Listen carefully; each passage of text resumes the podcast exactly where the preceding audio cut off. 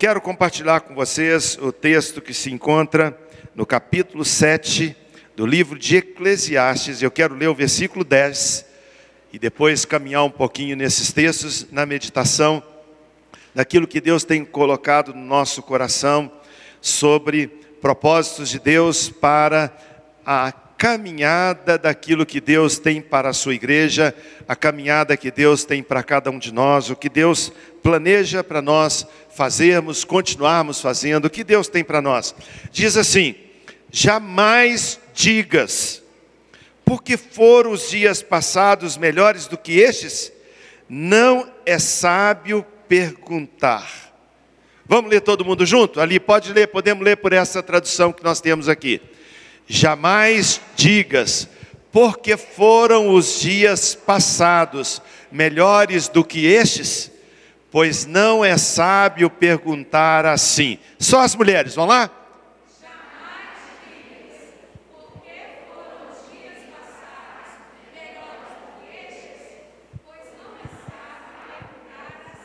Os homens comigo, jamais digas, porque foram os dias passados melhores do que estes? Pois não é sábio perguntar assim. Nós somos bastante saudosistas, não somos? Outro dia eu estava comentando aqui na igreja sobre a gente lembrar das coisas que passaram. Quando você completa, então, uma etapa da sua vida na idade onde parece que o ano se torna mais curto, né, Robin? Parece que o ano tem 365 dias, mas não, a gente chega tão próximo, né, dona Bia, do outro, mas foi outro dia que a gente estava aqui comemorando 64, de repente chega o 65 e daqui a pouco, como um foguete, como né, aquele corredor que está é, tá bem animado e cheio de fôlego, chega no 70 e, se Deus quiser, vamos continuando a jornada daquilo que Deus tem colocado na nossa vida. Mas à medida que o tempo passa, nós notamos que mudanças vão acontecendo conosco. A gente já não é mais o mesmo. A gente já vê mudanças acontecendo e os outros notam às vezes mais rápido que a gente, né? O branco vai chegando, as rugas aumentam, o vigor diminui, o raciocínio vai ficando mais lento, mas por outro lado, vão se acumulando aqueles conhecimentos que a gente não tinha há 40 anos atrás, aquela experiência de eu já vivi isso, eu sei o que posso fazer, e a gente vai então com isso é, tendo uma qualidade de vida que vai sendo adequada àquilo que Deus tem para nós. Mas a verdade é como a juventude diz, a fila anda, as coisas acontecem. E eu gostaria de comentar com você sobre essas possibilidades. No versículo 7, 8, a primeira parte desse mesmo texto, está escrito: melhor é o fim das coisas do que o seu princípio. Interessante, né, irmãos? Quem escreveu isso aí não foi um filósofo, quem escreveu isso aí não foi um, um, escritor da nossa sociedade, quem escreveu isso foi o homem mais sábio que, sábio que já andou na terra esses provérbios ditos por Salomão, esse livro de Eclesiastes, eles nos falam sobre alguém que é um pensador, alguém que tinha uma sabedoria extraordinária, alguém que tinha um dom dado por Deus para trazer verdades que só mesmo vinda do trono para poder conhecer. E ele diz: melhor é o fim das coisas do que o seu princípio. Quando a gente fala sobre melhor, Mateus? A gente está falando de algo que é comparativo. Eu digo que é, esse microfone é melhor do que aquele. A gente usa sempre a comparação de uma coisa com a outra. Então é necessário ter um outro para virar um parâmetro. Semana passada eu estava chegando em casa, na parte já do final do dia, quando eu vi o meu netinho, filho da Aninha, o Rafael, cantando.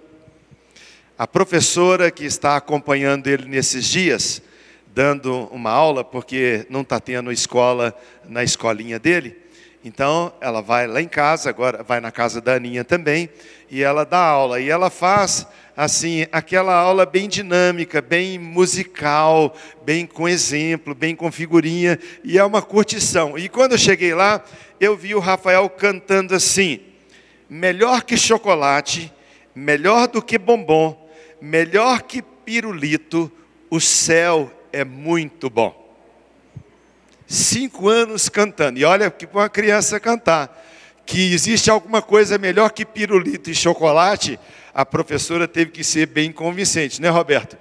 E ele cantava: melhor que chocolate, melhor do que bombom, melhor que pirulito, o céu é muito bom. Uma comparação. Talvez olhando para o pirulito que ela levou para ele, talvez olhando para o chocolate, ele começou a ter referência daquilo que é melhor. E é isso que o texto sagrado está dizendo que nós temos que entender que melhor é o fim das coisas do que o princípio delas. Nós estamos caminhando numa jornada de que o melhor está por vir, o melhor vai acontecer. Quando nós estamos no meio do olho do furacão, vivendo essa realidade desse trauma real, dessa pandemia que agora traz uma repescagem lá na Europa, uma segunda onda que traz preocupação, talvez a gente pudesse falar, mas espera isso, não está meio no contrassenso dizer que o melhor está por vir, mas eu quero ser profeta de Deus na sua vida nessa manhã, através da palavra do Senhor para dizer que o melhor está por vir. Pastor, mas você já falou isso antes, mas eu gostaria de frisar isso. Sabe, Wagner, o melhor está por vir. Porque Deus tem para nós o melhor. E eu queria pensar com você sobre alguns textos que falam sobre melhor. 1 Samuel 15, 22 nos fala sobre melhor é obedecer do que sacrificar. Sabe o que a Bíblia está me ensinando nesse texto? Que ser religioso, escolher o que fazer na palavra do Senhor, dar a minha própria interpretação no texto, fazer a minha própria consideração, dizer isso é melhor interpretado assim, ou isso deve ser feito assim, não é o melhor. O melhor é obedecer melhor do que qualquer atitude humana, melhor do que qualquer atitude que nós tomamos em vista da palavra do Senhor, melhor muito melhor é obedecer. Deus tinha falado com Saul para ele destruir um rei. E falou com ele: Você vai destruir esse rei e vai acabar com tudo, não se aproveita nada dessa terra, dali não tem nada útil, é tudo coisa vil, não pegue nada. A Bíblia diz que Saul foi lá, destruiu aquele reino, mas poupou o rei e trouxe consigo despojos. Quando o homem de Deus chega na presença dele e fala com ele assim: Saul, o que, você fez? Antônio, é muito clara a palavra de Deus, essa pergunta. Fala, eu obedeci o que você mandou. Mas que barulho é esse? Eu ouvo barulho de. Ouvo, ó. Eu ouço barulho de animais. Estou ouvindo barulho de gado. Estou ouvindo barulho de ovelhas. Que é isso? Saul disse então: Eu poupei esses animais para sacrificar ao Senhor, para oferecer sacrifício ao Senhor. Ou seja, existe algo bom em sacrificar ao Senhor? Claro. Quando nós oferecemos o que temos ao Senhor é bom? Claro. Quando nós damos os nossos recursos ao Senhor, investindo na obra é bom? Claro. Quando você investe os seus dons e talentos para servir ao Senhor na causa, quando você dedica aquilo que Deus te deu através de conhecimentos e experiências para servir ao Senhor, para ganhar a vida de alguém, para ser útil à nossa sociedade, para fazer o bem, é bom, claro. Mas é melhor obedecer do que sacrificar. Sabe, queridos, hoje, talvez mais do que antes, quando nós temos as mídias sociais nas nossas mãos, e a gente vê, Robin, todos os dias informação. Teve um tempo que eu falei com a minha esposa assim: estou saindo do Facebook. Estou saindo, tirei do meu celular. Porque eu estava ficando entristecido, magoado, chateado com as informações que eu via de pessoas, com a sua maneira de vestir e postar, com o que escrevia em relação aos outros, com o que falava a respeito de um achômetro, eu acho isso, eu penso aquilo, e o que você escreve, você corre o risco de receber informação ou contra-informação dos que te leem e eles publicam e você não tem como mudar aquela situação. Então alguém pode dizer isso é bom, como pode te achacoalhar, como pode falar notícia ruim, fake news, pode fazer o que quiser. E hoje, irmãos, você que mexe e acompanha em mídia social, você sabe disso. Como que nós, evangélicos, falamos mal de líderes pichamos pastores, pichamos isso e aquilo, ah, aquela igreja tal, aquela igreja assim, assim, assado, e às vezes nós fazemos até com boa intenção, mas querendo ser juiz daquilo que não é o nosso papel, não é o nosso direito, é direito e papel do Senhor. Então o que, que nós fazemos com isso? Nós temos que entender que melhor do que qualquer atitude que nós tomamos a nível de eu gosto de sacrificar, eu gosto de fazer isso, eu gosto, eu sou um religioso, seja o que for, melhor, muito melhor. É obedecer do que sacrificar. A Bíblia diz, Isaías 118, 8 e 9: melhor é buscar refúgio no Senhor do que confiar no homem ou em príncipes. É claro que é bom buscar ajuda em alguém. É claro que é importante buscar socorro no amigo. É claro que é super importante ter um nível de relacionamento, ambientes conosco, onde você pode ligar para alguém, mandar uma mensagem, procurar alguém falar: amigo, estou precisando de ajuda. Você pode me socorrer, eu preciso que você me dê um apoio nisso, eu preciso que você me socorra naquela situação, eu preciso que você me dê uma força nisso. Isso é ótimo. Mas a Bíblia diz que melhor é buscar refúgio no Senhor do que buscar no homem do que buscar em príncipes. Quando nós entendemos isso, irmãos, vem nos mostrar que existe uma prioridade no nosso coração, Paulo, que fala que melhor do que qualquer coisa é buscar refúgio no Senhor. E sabe o que, que normalmente acontece conosco?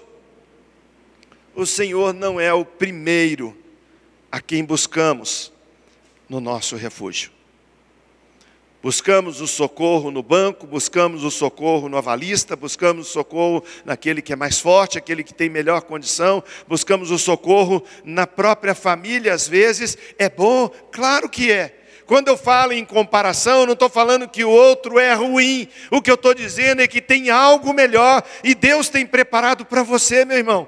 Algo melhor que nós precisamos buscar com afinco, com dedicação, com determinação, porque as prioridades certas, elas trazem resultado certo na nossa vida.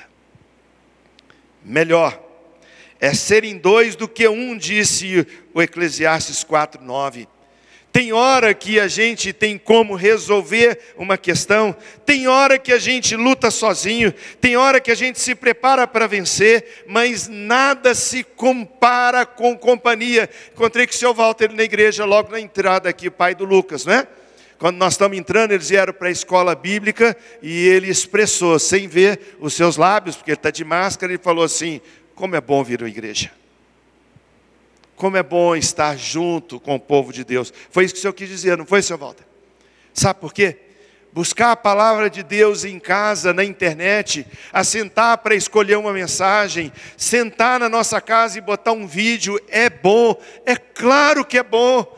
Todos os dias eu ponho um louvor. Hoje de manhã, antes de vir para cá, eu botei um louvor, estou tomando café com louvor. Eu deito na minha cama à noite, põe um fonezinho de ouvido, ouvindo louvor. Eu gravo mensagens e ouço depois. Mas existe algo melhor, que é estar juntos buscando ao Senhor. Irmãos, nada se compara com aquilo que aconteceu conosco, vendo a equipe de louvor ministrando ao nosso coração. Você pode ver a melhor banda que existe um dos melhores cantores cristãos, o que for de melhor, nada se compara com esse presencial, onde a gente se sente à vontade, onde a gente se sente alegre participando. E mensagem? Estava conversando com o Mateus, Mateus, como é que você está agora na pandemia? Pastor, internet o dia inteiro, escola, aula. É bom, estou ah, dando conta lá, tal, mas você faz uma caminhada, uma corridinha fora de casa? Não, não estou não. Ah, agora, diz para mim, tem algo melhor do que estar com alguém? Meu filho agora está fazendo com o Marquinho, com a turma, né, a, a, a, o momento de andar de bicicleta.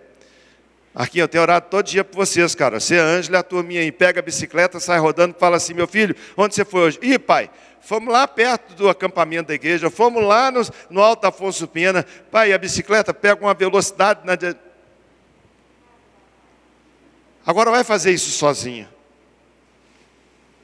A alegria está naquele batalhão, a turma caminhando, um para e depois combina. Hoje é dia do lanche em tal lugar. E não, sabe aquele negócio? Companheirismo. Irmãos, tem hora que a gente quer resolver as coisas sozinhos. Tem hora que a gente pensa que sozinho a gente corre melhor. Mas, irmãos, com outro a gente chega mais longe com outro a gente consegue ir mais longe. A Bíblia é tão clara dizer: quando um está com frio, o outro aquece, quando um cai, o outro levanta. Melhor serem dois do que um. Em nome de Jesus, nós precisamos entender que não há nada melhor do que sermos isso, porque a Bíblia diz que o cordão de três dobras não se rompe facilmente. É quando eu estou com o Fabinho que ele acrescenta na minha alma, é quando eu estou com o Jonathan que ele me faz crescer, quando nós estamos juntos. A Bíblia diz: isso é melhor. E eu volto a dizer para que você saia daqui lembrando que Deus tem o melhor para nós. Melhor é a sabedoria do que a força, Eclesiastes 9,16. Nós muitas vezes, principalmente quando somos mais jovens, quando éramos mais jovens, pensávamos em resolver a coisa no braço, na força, no vigor, naquela determinação, naquele dinamismo. É tão bom. Como a gente lembra quando tinha força no braço para fazer a coisa acontecer. Como às vezes a gente lembra, né, Vaga, pensando assim, puxa, você ainda é novo, não vai lembrar disso não. Mas assim, puxa, como era bom quando eu tinha vigor. Saía da minha casa, corria até tal lugar, voltava, tinha dinamismo, força, pulmão, pulmão. O pessoal olhava e aquele pulmão que bate, com, né, que enche, parecendo um, um balão forte. Hoje, subir as escadas aqui para o segundo andar já vai mas a Bíblia diz que com sabedoria se resolve melhor. Melhor é a sabedoria do que a força. Eu quero dizer para você, em nome de Jesus, que a cabeça às vezes é melhor do que músculos. O cérebro, o raciocínio, a inteligência, o acúmulo de informações, às vezes é melhor do que força. Alguém já disse: me dá uma alavanca e eu movo todo mundo não é na força do seu braço. A palavra de Deus nos diz sobre isso, falando para os jovens: jovem, faz tudo o que tiver no seu coração, aproveita a sua força, seu dinamismo, as suas coisas, tudo aquilo que você tem, mas presta atenção. De todas elas, Deus te pedirá conta. Melhor é a sabedoria do que a força que nos permite, na sabedoria, fazer as escolhas certas.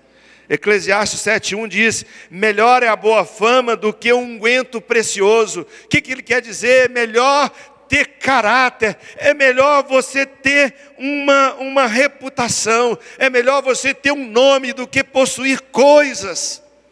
Quando nós ouvimos dizer, Fulano é rico, mas não vale nada. Fulano conquistou, mas é tudo roubado. Alguém teve aquilo, mas não vale o prato que come. Irmãos, que coisa linda, que coisa maravilhosa, quando a gente pode olhar e ver, dizer o seguinte: aquela mulher é mulher de Deus. Aquele cara é um jovem do Senhor. Não se corrompe, não se vende, não aceita suborno, não aceita. Gente, quando nós falamos isso a nível de Brasil, parece impossível. É todos os dias ouvindo informação, no meio da pandemia, dinheiro que era para comprar respirador, dinheiro que era para fazer hospital, dinheiro que era para comprar remédio, desviado, roubaram. Cadê a reputação dessa nação? Não somos um país sério. E a Bíblia diz que melhor é a boa fama do que possuir coisas. Ah, ter coisas é bom? É muito bom. Você poder comprar uma roupa que gosta, você poder ir para um restaurante que você tem uma comida que te atrai, você poder fazer uma viagem com a família, você poder um dia descansar, ter condição é bom, mas ter essas coisas não tem nenhum bilionésimo de sentido em comparação do que ter um nome e alguém dizer, Ele é de Deus. Oh, meus irmãos, que Deus dê graça a nós de sermos conhecidos como igreja, como povo de Deus, que conhece a sinceridade do nosso coração, que sabem da coerência das nossas palavras e as nossas atitudes, que nós possamos dizer, foi o Júnior que falou, é, pode assinar. Pastor Juliano disse isso, pode acreditar. Sabe, irmãos, isso é melhor do que qualquer posse, isso é melhor do que qualquer riqueza, isso é melhor do que qualquer conquista. Meu pai morreu jovem, 52 anos. Muitas pessoas não o viram falecer, ele teve um infarto, morte súbita. Meses depois, anos depois, alguém diz assim: Puxa, fiquei sabendo que seu pai morreu, que homem que ele era. Sabe, queridos, caráter compromisso do nome, porque nós carregamos o nome de Deus na nossa vida, nós somos conhecidos como cristãos. Melhor é possuir um nome do que possuir muitas coisas, do que possuir coisas de valor material. Melhor é a boa fama do que um unguento precioso. Quero dizer o que está em Eclesiastes 7,5. Melhor a repreensão do sábio do que a canção do insensato, ou seja, muito melhor é uma palavra verdadeira do que um elogio falso, do que uma palavra de engano, uma palavra que vem para puxar saco, uma palavra que vem para poder fazer alguma coisa que não tem sentido. Melhor é o verdadeiro, irmãos. Melhor é a sinceridade. Melhor é a palavra dita com amor. É dura, é, mas é com amor, é com carinho, no lugar certo. A Bíblia diz que a palavra certa, na hora certa, é como maçãs de ouro em salmas de prata. Parece que nós perdemos isso pelo que se chama de politicamente correto. Não é politicamente correto falar o que o irmão fez, não é politicamente correto chamar a atenção de alguém não é politicamente correto disciplinar um filho. Uma palmada hoje vira crime. Uma disciplina vira autoritarismo. Nós estamos perdendo o sentido das coisas, mas a palavra de Deus profeticamente está nos dizendo que melhor é a repreensão do sábio, palavra sábia, temperada, palavra com amor, palavra com.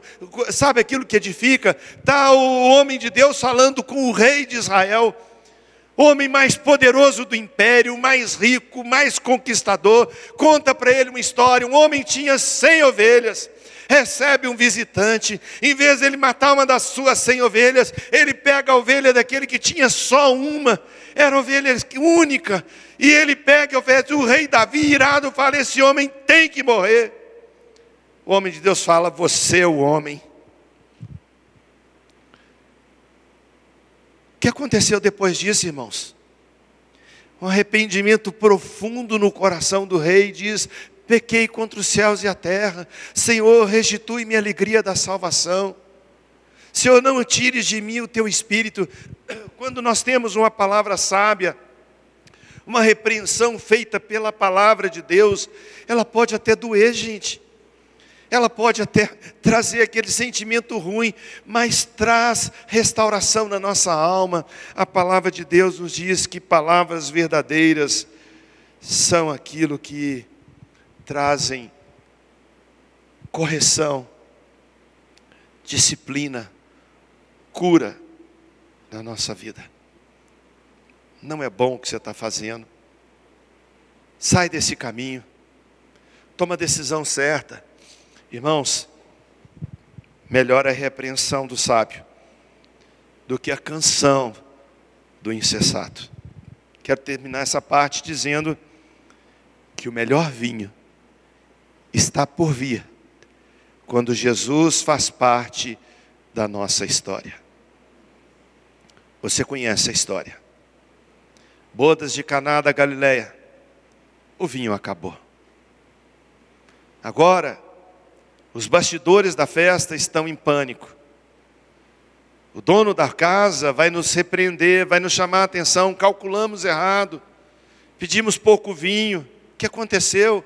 Pessoal da portaria bobeou, entrou mais penetra. Alguma coisa deu errado. Mas a palavra de Deus nos diz que Jesus entra naqueles aposentos onde estão os servos, manda deitar água nas talhas de higiene e manda deitar depois nas taças o mestre de cerimônia, o responsável pela festa, faz uma exclamação, diz: interessante, eu preguei isso tanto em casamento, irmãos, sobre o convidado certo para a nossa festa de casamento, o convidado certo para as bodas do matrimônio. Aquele homem fala: interessante, nas festas que eu gerencio, serve-se o melhor vinho no início, depois que beberam muito, que o paladar já foi embora, que é, já perderam o controle por causa do teor do álcool, serve qualquer coisa mas você guardou o melhor vinho para o final, sabe por quê, queridos? É o que a palavra de Deus nos mostra quando Cristo faz parte da nossa história, quando Jesus faz parte da minha vida, quando Ele está celebrando a minha alegria, Ele tem o melhor vinho. Eu quero nessa manhã, como eu disse no início, ser profeta de Deus na sua vida e dizer: meu irmão, minha irmã, o melhor de Deus está por vir. Creia nisso. Não é bom dizer aqueles tempos passados foram bons. Isso não é sábio dizer. Sábio dizer é Deus está aqui conosco. O melhor está para acontecer, porque Ele é Deus. A Bíblia diz em 1 Coríntios 2,9, quando está escrito: nem olhos viram, nem ouvido ouviram, nem jamais penetrou o coração humano o que Deus tem preparado para aqueles que o amam. A minha esposa é, é, é suspeita para dizer isso, mas ela diz que a nossa vida hoje, 42 anos de casado, fizemos 42, né? É melhor do que no início. A nossa história hoje, irmãos, é melhor do que a de ontem. Mas que loucura é essa? No ontem você tinha seus pais, não tem mais. Seu irmão já morreu, parentes queridos, mas profeticamente, pela fé, eu creio que o melhor de Deus está por vir.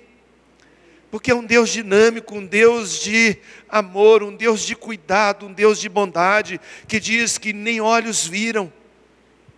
Você não viu ainda. Nem ouvido escutou, você nunca conseguiu escutar isso nem entendimento, nem nos melhores sonhos, nem nas melhores visões, nem nos melhores planos que você teve para a sua vida, você consegue captar o que Deus tem preparado para você que ama o Senhor.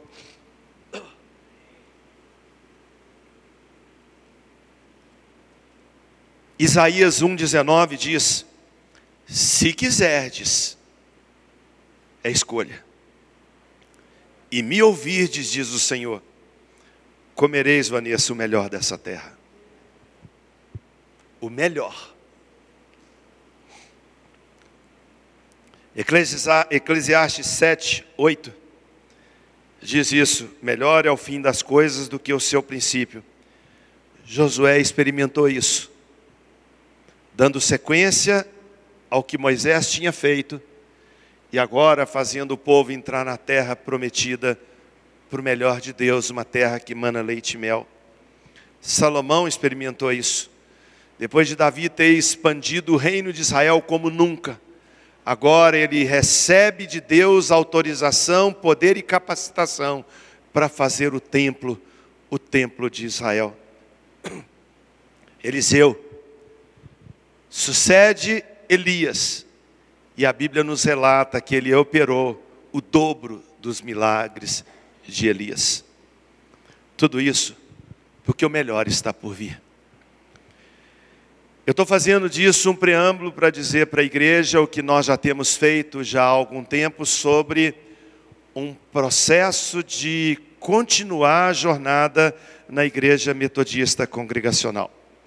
Um sonho de Deus que se cumpre em nosso coração, um desafio que nós fazemos debaixo de temor, debaixo de obediência, debaixo de fé de promover na Igreja Metodista Congregacional uma sucessão de liderança pastoral a nível de governo que caminha de maneira salutar, saudável, feliz, segura e em paz. Eclesiastes 3:1 diz que há tempo para todo propósito debaixo do céu.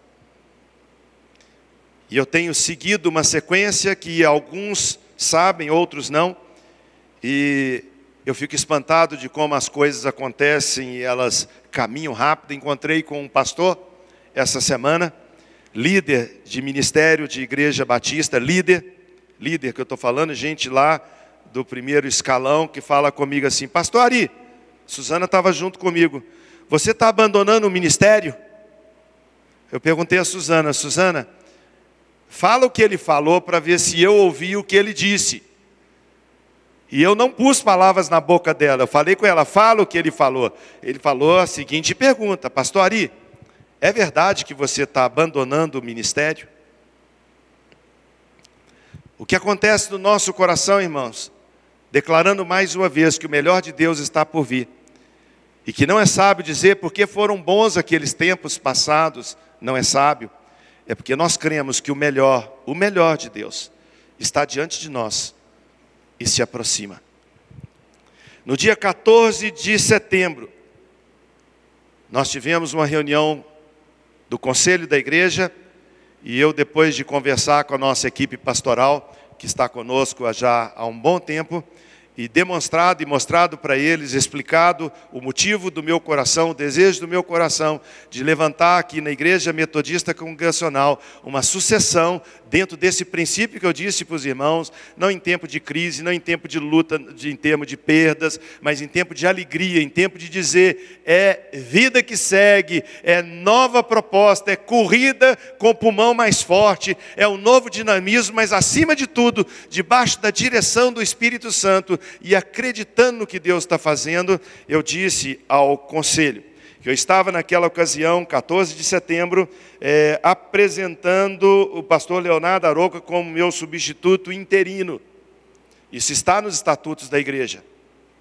E nos estatutos da igreja fala que essa pessoa poderia me substituir por um tempo menor, até 45 dias, ela poderia também, com apoio do conselho, fazer uma substituição num prazo maior para um curso, um treinamento que eu precisasse fazer, ou o presidente da igreja, o pastor presidente, ou então a possibilidade que nós trouxemos naquela ocasião e tivemos um apoio, eu queria aqui agradecer de coração aos conselheiros da igreja que entenderam e nos deram apoio integral de que a gente estava propondo uma substituição, um passar de bastão da liderança da igreja para uma nova geração que vem atrás de nós. Leonardo Aroca é o nome que eu indiquei, tem idade para ser meu filho, muito embora é, eu me tornei pai bem cedo, então posso dizer que ele teria idade para ser meu filho.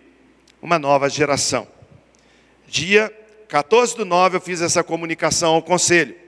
Marcamos para domingo passado uma reunião com a liderança ministerial da igreja e falamos para eles, comunicamos aos líderes de departamento, aos líderes de cela, pessoas que nem todos puderam vir por causa dessa pandemia, dizendo sobre essa intenção de passar o bastão da liderança da igreja, pastor presidente, ao pastor Leonardo Arouca. Dissemos que hoje a gente estaria trazendo para a igreja, está gravado, está agora é, nas mídias, já não é mais um dizendo para o outro, mas quem quiser que veja, comunicando à igreja metodista congregacional, a igreja que a gente ama de paixão, de que a gente crê que o melhor de Deus é essa nova etapa de jornada de liderança pastoral através de uma nova geração. Pastor, você está abandonando o barco? Não. Está saindo da igreja? Não. Está fundando outro projeto? Não. Tá... Pretende morrer mais cedo? Não. Está doente? Não. Fiz meus exames, eu ia até trazer hoje para mostrar para vocês. Meus exames é, de laboratório estão todos, de próstata, sangue, é tudo, tudo dentro de um excelente padrão. Estou vendendo saúde. Louvado seja o nome do Senhor. Estou bem demais, casado, feliz, filhos, netos, muito mais do que eu sonhei, pedi, imaginei. É o que a Bíblia fala, que Deus nos dá muito mais do que pedimos, pensamos ou sonhamos. Então, nós estaremos agora em janeiro, porque não é de afogadilha, a gente está fazendo isso de forma bem tranquila, bem paz no coração, né, Leonardo? Os pastores estão aqui conosco, sabem disso. No dia 10 de janeiro, que alguns já estarão de férias, nós estaremos convocando uma assembleia da igreja. Por quê? É a igreja que diz se ela recebe ou não o meu indicado, aquela pessoa que eu estou indicando, para ser o pastor presidente. Já me coloquei à disposição do pastor Leonardo Aroca para poder servir no que ele quiser. Eu só não quero ser presidente de sociedade de senhoras. O resto aqui na igreja pode contar comigo que eu posso, de alguma forma, estar ajudando. Dia 10 de janeiro nós estamos convocando uma assembleia para no dia 14 de fevereiro, as férias já acabaram, nós abrimos a assembleia, a gente trazer essa proposta em assembleia, e o prazo da Assembleia durar uma semana, de 14 a 21, porque se a pandemia ainda estiver trazendo impedimento de pessoas virem, elas podem vir ao longo da semana, num lugar seguro, trazer o seu voto. O seu voto é sim ou não. Nós concordamos com a liderança do pastor Leonardo Aroca no lugar do pastor Ari Otávio. Sim ou não? Dois terços dos membros têm que votar, e o, o, o, voto é por maioria absoluta. Ou seja, se nós tivermos 100 votos, 100 votos, dois terços têm que dizer sim ou não. Se disser não, o que eu espero que não aconteça de forma alguma, eu preciso da sua bênção para isso, do seu apoio, da sua oração. No dia 28 de fevereiro, o pastor Leonardo pega o bastão e continua essa nova corrida. E a gente declarando mais uma vez que o melhor de Deus está por vir. Você crê nisso? Que o melhor de Deus está por vir? Então me ajuda nisso em oração. Esteja firme nisso. É, eu acredito que Deus tem o melhor para nós. Como numa corrida de bastão, onde camarada dá o tiro, o juiz dá o tiro, alguém começa a correr, depois passa o bastão para outro, outro corre um tanto, depois passa para outro, outro corre um tanto, e tem que ter um sincronismo para que o bastão não caia no caminho. O bastão é passado de mão a mão num trecho limitado, ele é limitado, ele não pode passar, se passar o bastão depois, é desclassificado. Se deixar o bastão cair, perde a corrida. Se passar o bastão antes, é desclassificado. E eu queria dizer que, dentro desse propósito de Deus na nossa vida, esse é o tempo que nós cremos que é o tempo de Deus. Amém, queridos? Quero convidar os diáconos a vir aqui à frente. Nós vamos estar distribuindo os elementos da ceia do Senhor.